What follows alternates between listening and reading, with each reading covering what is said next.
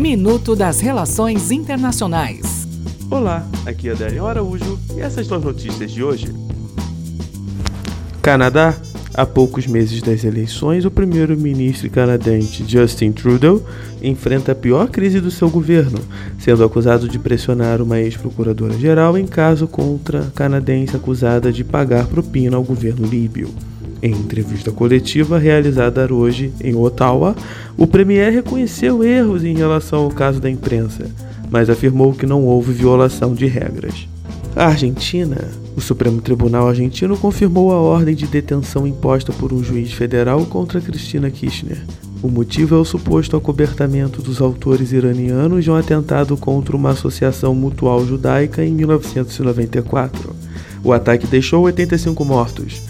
Apesar da confirmação, a ex-presidente continuará em liberdade devido ao foro privilegiado do cargo de senadora. Huawei.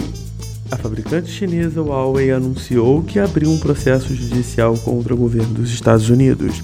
A companhia o acusa de hackear seus servidores e roubar dados sensíveis, como e-mails privados.